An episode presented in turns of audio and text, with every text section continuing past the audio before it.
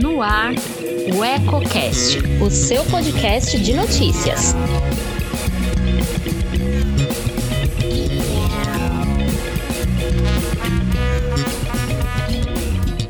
Olá, uma boa noite para você que nos acompanha. Eu sou Elton Laude e começa agora mais uma edição de Eco Entrevista.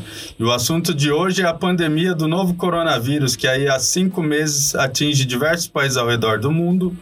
E para falar com a gente sobre esse assunto na noite de hoje, o secretário de, de Saúde, Ricardo Conte Barbeiro. Mas antes de começar, você que ainda não é inscrito em nosso canal, clique aqui embaixo para começar a acompanhar as nossas entrevistas e todo o conteúdo que a gente tem produzido diariamente aqui no nosso canal no YouTube. Ricardo, boa noite, seja bem-vindo.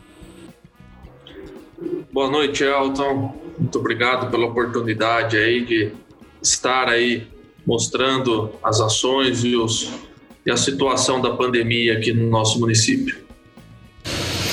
Ô, Ricardo, como eu disse na introdução, quase cinco meses já de pandemia para cidades aqui do interior, né? O, os primeiros casos começaram a ser registrados por aqui lá em, de, da metade para o final de março e agora neste mês chegamos ao quinto mês aí de muita luta aí para conter o avanço, né? Sobretudo aqui em Lençóis Paulista. E na semana passada tivemos uma notícia muito boa aí que já vinha sendo aguardada aí desde maio, né? O credenciamento dos 10 leitos de UTI pelo Ministério da Saúde que vão possibilitar aí a, a destinação de, de recursos que vão dar uma aliviada aos cofres públicos aqui, né? Queria que você comentasse um pouco dessa questão. O, o, credenciamento ele, ele vai fazer com que o município receba quanto exatamente em, em recursos? Bom, esses recursos destinados aí pelo Ministério da Saúde, né, com esse credenciamento, a, a UTI do, do Hospital Nossa Senhora da Piedade vai passar a receber um recurso de R$ 1.600 por leito de dia, né, que totalizam aí 480 mil por mês tá? e a média de custo para manter esses leitos é, abertos. Tá? E esse, esse recurso ele vai, ele tem a duração de três meses, podendo ser ou não prorrogada por mais 30 dias. E, e, qual que é o impacto disso na, nas contas do município, Ricardo? A manutenção desses leitos, de toda essa parte operacional do, do enfrentamento à pandemia, ela vinha sendo feita com recursos do município, né? Em um momento que a gente sabe que não, não tem sido favorável, com queda em arrecadação, diminuição de impostos e tudo mais, né? Como que isso ajuda? Bom, é, é um recurso que deixa de ser de despesa própria né, e passa a ser um recurso federal, então com isso alivia o impacto nas contas públicas, podendo ser utilizado esse recurso para outras atividades de prevenção e o combate também ao, ao Covid-19 no município. Uhum. Ricardo, e atualmente a, estrutura que, que foi montada no Hospital da no Hospital Nossa Senhora da Piedade, ela conta com quantos leitos para esses ca casos de, de média complexidade que necessitam de, de cuidados de UTI e de enfermaria? Bom, hoje nós estamos lá no hospital. São 12 leitos de UTI, sendo 10 disponíveis para o SUS, né? e são os 32 leitos de enfermaria dentro do município entre o hospital e também a enfermaria lá da Unimed. Então, com isso, o município se preparou com essa estrutura bem antes da, da do pico da, da, da, evolução da pandemia aqui na nossa região. E nós, por, nós não tivemos nenhum paciente que teve falta de leito ou falta de respirador aqui no nosso município. E também nós preparamos ali dentro do hospital, com esse apoio entre a Pracel, o hospital e o município, a gente criou o nosso PAC, que é um pronto atendimento do Covid, tá?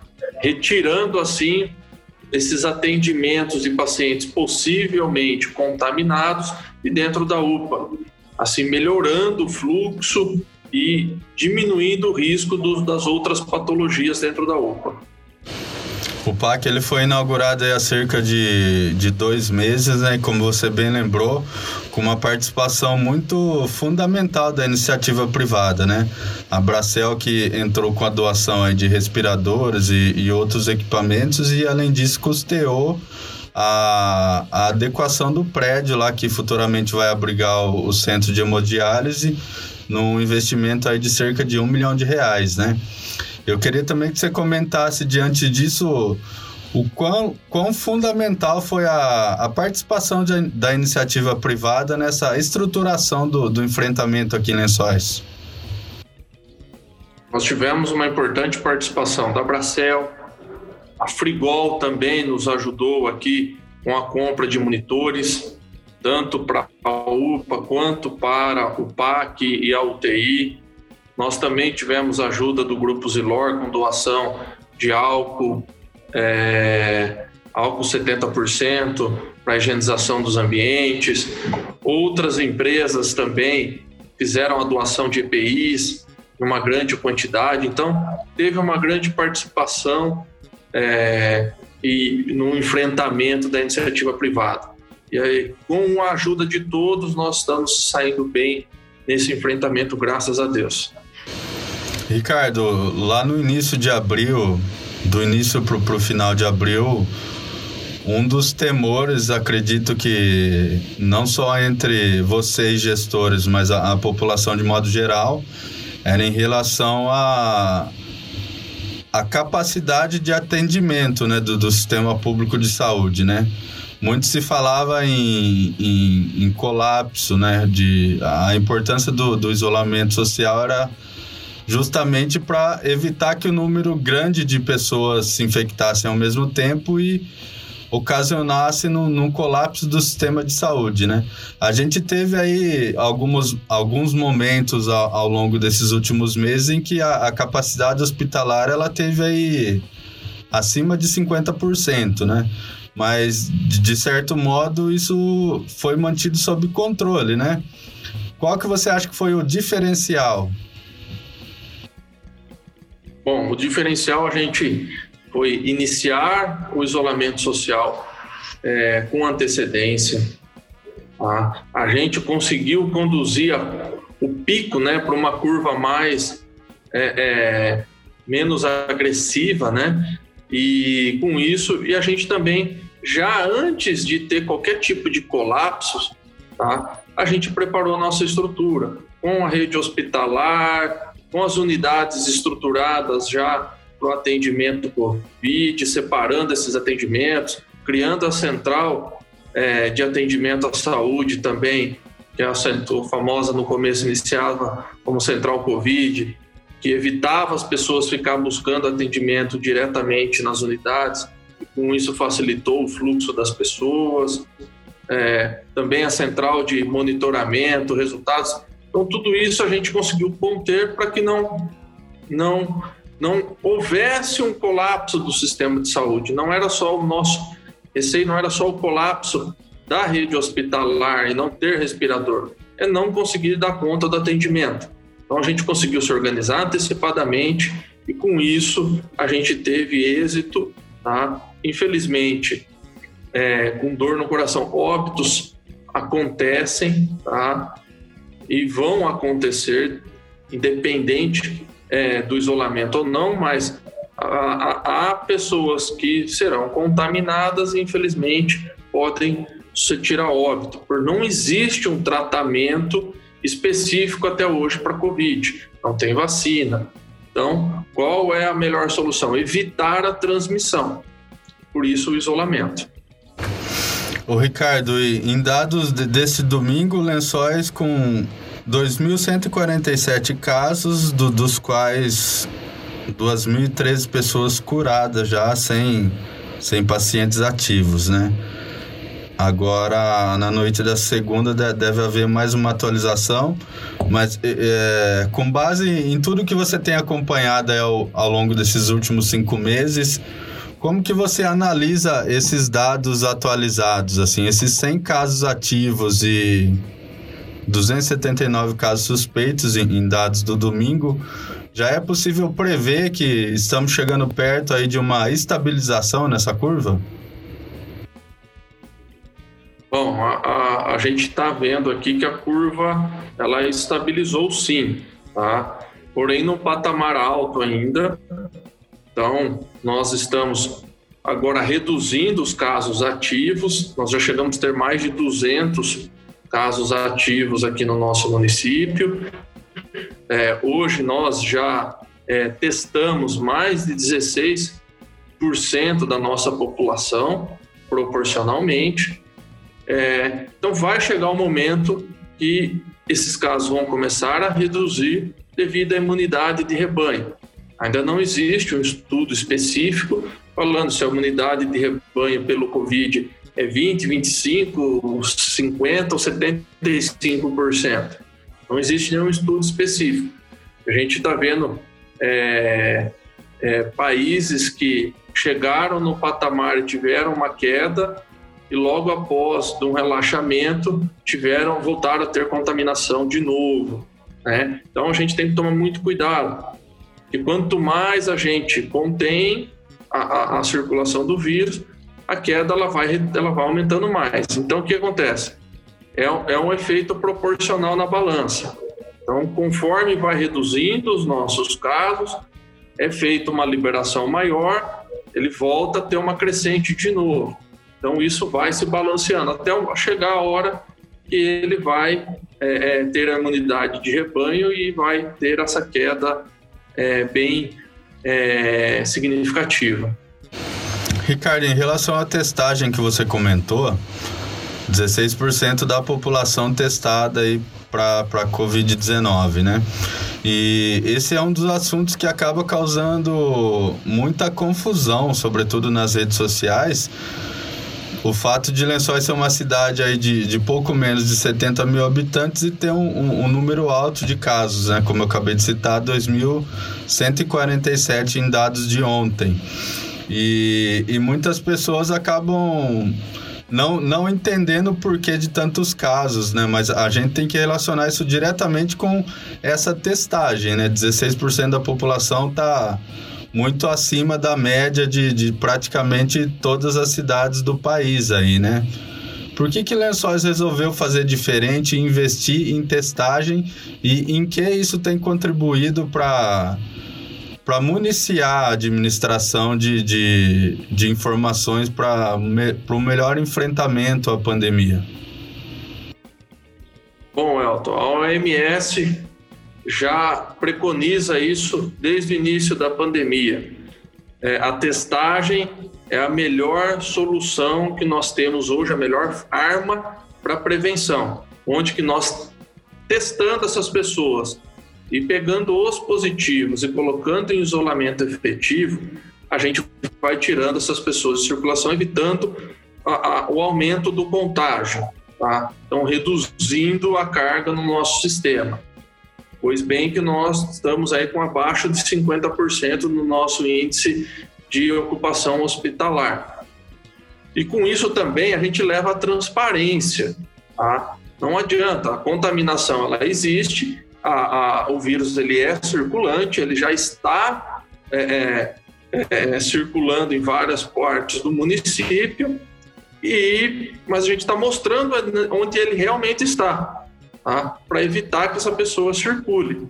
Tá? No entanto, que a média mundial dos países que mais testaram, a taxa de letalidade estava na casa de, de 1,5%. Tá? A nossa taxa de letalidade ela está na faixa hoje de 1,6%. Com isso, a gente tem uma noção de que a gente está próximo da realidade dentro do município. Então, com isso, a gente consegue ter esse balanço melhor, mais definido, para que a gente tenha as, as melhores estratégias de combate.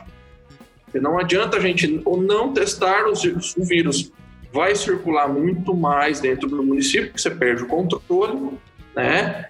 E você vai acabar vendo que municípios, por exemplo, é, da nossa região, que tem a taxa uma taxa de, de, de contaminação pequena, porém a, a taxa de ocupação dos leitos de internação e UTI estão praticamente lotados 100%. Então, a gente tem hoje a noção que é a realidade. Uhum. É, ignorar a testagem é, é, grave, né? Acaba criando uma falsa sensação de segurança na população e, e pode, de repente, ocasionar em uma perda de controle, né? É, com certeza. Hoje a gente está com 151 dias de pandemia dentro do nosso município. Nós fomos o município que foi o primeiro que teve o caso confirmado aqui na, aqui na cidade. Então, com isso, a gente vai vendo a, a, a, a forma que isso se encontra. E cada vez mais, a gente vê que o governo federal tem entendido mais a, a testagem, tem aumentado os programas de testagem para o município, para os municípios. Inicialmente, é, o Ministério da Saúde recomendava somente testar as síndromes respiratórias agudas, somente quem estava internado, ignorando a outra parcela da população que estava circulando e contaminando. Nós, inicialmente, a gente já iniciou com a testagem em massa da população das síndromes leves e moderadas também, para tentar evitar a contaminação. Então, é por isso que há esse dispareamento entre alguns municípios, que nós já iniciamos com o protocolo que existe hoje. O Ricardo, e além do censo Covid que foi, foi realizado entre os meses de junho e, e julho, agora a, a, prefeitura ela adotou uma nova estratégia lá na ESF da Vila Maria Cristina, né? O parentes e, e pessoas que tiveram contato próximo com com pacientes diagnosticados também seguem sendo testados, mesmo que assintomáticos, né? Sim, porque é, por mais que tenham é, divergências nas condutas é, e nas, nos, no, nas discussões médicas, a, não existe nenhuma prova que diz que a pessoa assintomática ela não transmita. Ela transmite sim. Pode ter uma carga viral mais baixa, tá? porém ela pode transmitir sim. Então essa é a nossa preocupação. A pessoa silenciosamente está transitando sem estar apresentando nenhum sinal de, de estar com a doença, com o Covid, e transmitindo aleatoriamente para outras pessoas e seus entes queridos também. Então, essa é a nossa grande preocupação. Aqui em Lençóis tem sido usado o teste rápido, né, daquele do tipo, o sorológico do tipo GM e GG, que identifica tanto a, a infecção na, na fase aguda, né, de transmissão, quanto a, a tardia, né, na qual o, sistema imunológico já, já criou a defesa e já combateu o vírus e, e não, não há mais risco de transmissão, né. Além do, do dos testes rápidos, tem sido utilizado o, o RT-PCR em, em, larga escala também aqui na cidade ou, ou isso só em casos muito específicos? Bom, nós temos três tipos de testes hoje disponíveis aqui no município. O RT-PCR laboratorial, que é feito tanto aqui no município quanto pelo Instituto Adolfo Lutz. Nós temos o sorológico, que é o teste rápido, né? Que é o IgM-IgG. E também o município adquiriu o teste rápido suave, que ele é equivalente ao RT-PCR, só que ele dá um resultado em menos de 30 minutos. Tá? É lógico, isso vai da avaliação do médico, que indica qual é o melhor exame para aquele momento. E vale ressaltar que há muitas dúvidas, El, que a população às vezes se confunde. Infelizmente, no meio da pandemia e no meio de toda essa situação que nós vivemos de estresse, confusão e muita informação, né? As pessoas às vezes elas não sabem como funciona esse teste, porque cada teste ele tem um período da doença onde que ele vai ser eficaz. No caso do RT-PCR ou no teste rápido suave, ele vai pegar o, o, período ali entre o segundo até o sétimo, o oitavo dia, depende da condução e da avaliação médica. E o teste rápido sorológico, ele vai pegar acima, hoje, pelo Ministério da Saúde, fala acima do décimo dia, né? Mas aí do oitavo dia, segundo os fabricantes, ele já dá um, um grau de positividade, uma assertividade é, considerável. Então, muitas vezes as pessoas se confundem, vai lá, pega o resultado positivo do RT-PCR nosso aqui, corre na farmácia e faz o teste rápido, né? São períodos diferentes, um vai dar positivo, o outro vai dar negativo, com certeza. E aí isso às vezes fica pondo em prova a, a situação da testagem. Ô Ricardo, e, e qual a confiabilidade desses testes, assim, obviamente considerando que eles sejam feitos dentro deste período adequado de, de incubação do vírus? Bom, a, a, a confiabilidade desses testes, tá? dos testes rápidos, é de 96% a 99% de confiabilidade. O laboratorial é 99% de confiabilidade. Legal. Ô Ricardo, e mesmo que essa estratégia de, de testagem seja mantida lá na, na ESF da Vila Maria Cristina, vocês estudam de repente fazer novos mutirões como aquelas três etapas do censo Covid que já foram realizadas? Bem lembrado, Elton. Eu já ia até pedir para falar aqui no dia 23, ao próximo domingo, nós vamos realizar mais mil testes rápidos, tá? Nas unidades para assintomático. Então, vale ressaltar que a gente vai estar tá fazendo essa disponibilização, essa, essa nova ação, né? Dentro das unidades agora aqui, para fazer a quarta etapa do censo Covid. E até o momento foram cerca de 2.800 exames né, na, nas três primeiras etapas. E qual, qual que foi o, o índice de infecção, Ricardo? Só para lembrar quem, quem nos assiste. Hoje está ultrapassando. Na última testagem foi 20%. A 19, é, quase 20% de, de contaminação nas unidades. Na, na, na população, desculpa. E, e na, na, atual situação, vocês esperam que isso se mantenha, que, que tenha uma queda ou ainda não é possível criar uma estimativa? É. Qual que é a ideia? A gente de fazer o censo, né? De fazer essa testagem em massa é, da população de assintomáticos. É para medir como está a evolução. Então, baseado na quantidade de dias entre uma testagem e outra, tá? a gente acaba tendo uma evolução da nossa curva de contaminação dentro do município. Se ela está se estabilizando ou se ela ainda continua numa crescente. Tendo em vista que nós iniciamos aí com praticamente 3% de contaminação, passamos para 9%, depois para 19%. Né? Então, com isso a gente viu a curva nossa o quanto evoluiu. E agora a gente quer ver, saber como está a situação atualmente no município, se ela deu uma estabilizada ou se ela continuou numa crescente. Ô Ricardo, um outro ponto que eu, que eu queria entrar com você, o, juntamente com a divulgação do boletim epidemiológico e hospitalar, a prefeitura ela tem já alguns, algumas semanas, meses na verdade, divulgando aquela relação do da localização né, dos bairros que estão com, com os casos ativos, né? E um, um ponto que chama bastante atenção é que quando começou a ser divulgado esses dados, tínhamos três pontos mais críticos na cidade, que era o, o centro, a, a região da Secap e do Jardim do Caju. E nos dados de ontem, por exemplo, o Jardim Ubirama ele tem quase que duas vezes o, a quantidade de casos ativos em relação ao, ao segundo, segundo bairro com mais casos, né?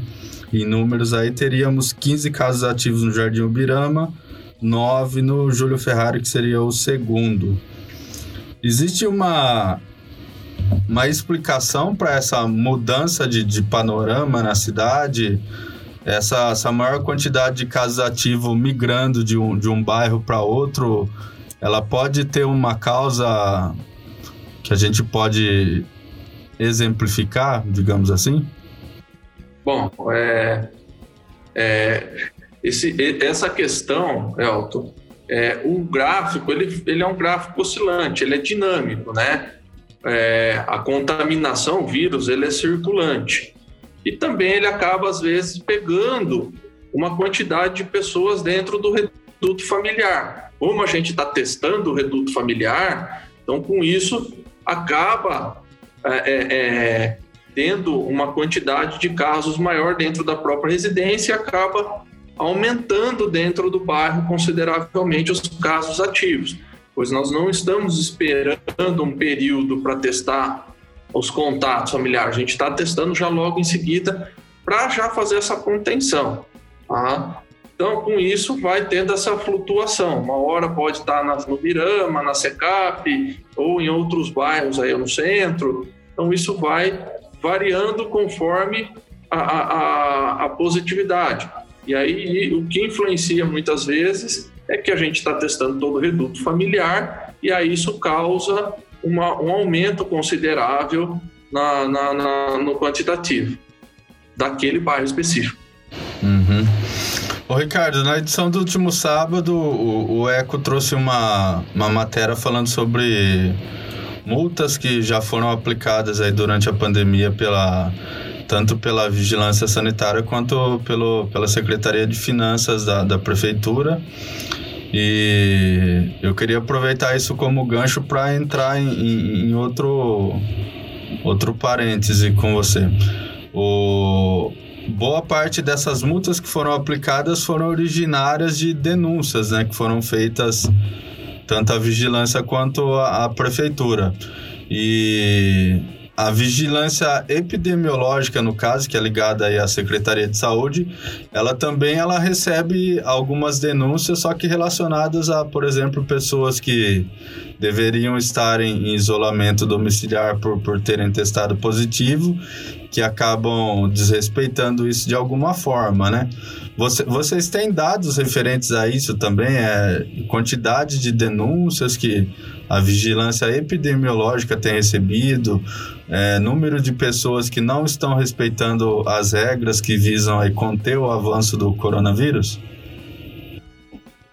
Bom, Elton, nós criamos aqui dentro da Secretaria de Saúde é, alguns canais. Né? Então, a vigilância epidemiológica ela acabou ficando com o controle é, dos dados e fazer todo o trâmite burocrático com o Ministério da Saúde e a Secretaria de Estado. A vigilância sanitária ficou com o papel de efetivar a garantia do isolamento e as denúncias, né? Então a gente criou um canal aqui de denúncias na Secretaria de Saúde junto com a Vigilância Sanitária, onde nós recebemos aí todas as denúncias tanto por telefone quanto por, pelo WhatsApp para facilitar até a, a, a, o controle desses dados. E também nós temos uma central de monitoramento dos casos ativos, que fica, é, tá, tá, a base desse, dessa central fica lá na, na unidade do núcleo, que ela faz todo o controle diário ou é, é, dia sim ou dia não das pessoas que estão com casos ativos. E temos um, um terceiro, um outro controle que nós criamos, que é a, o monitoramento da síndrome gripais ou dos suspeitos.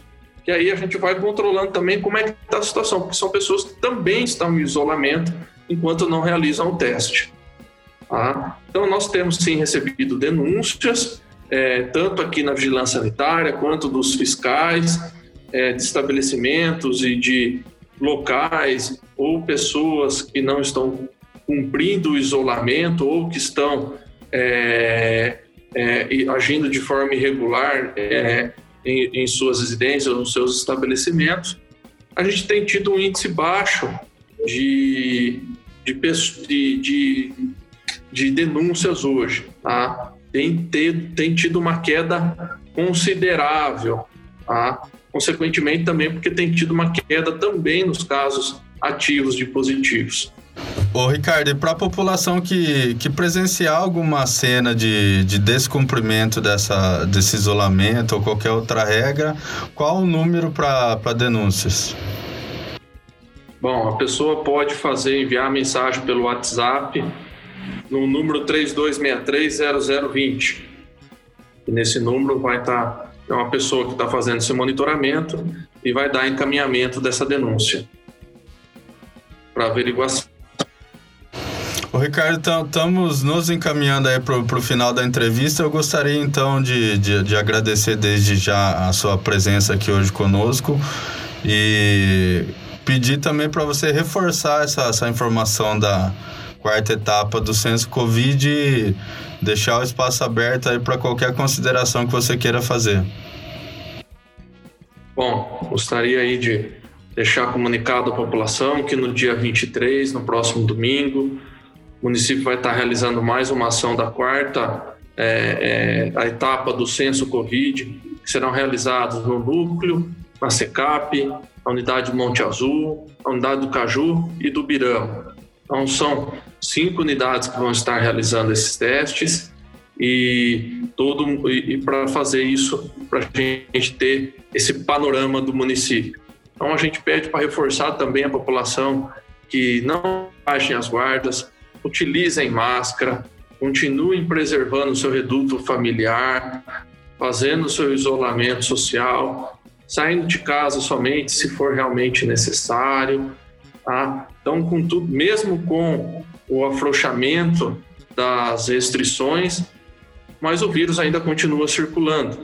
Tá? Ele não deixou de circular, ele está aí e, infelizmente, está levando a óbito algumas pessoas. Então, a gente pede para quem é, puder, fique, continue ficando dentro de casa, evite esse deslocamento desnecessário a Secretaria de Saúde, o governo municipal, está fazendo o que pode tá, dentro dessa pandemia, dando todas as ferramentas para os nossos colaboradores. Eu gostaria também de deixar aqui frisado o meu agradecimento a toda a equipe de saúde tá, que está trabalhando aí nesse enfrentamento à Covid, que tem os nossos sinceros agradecimentos que não é fácil trabalhar à frente de uma pandemia, de um vírus tão é, agressivo como esse.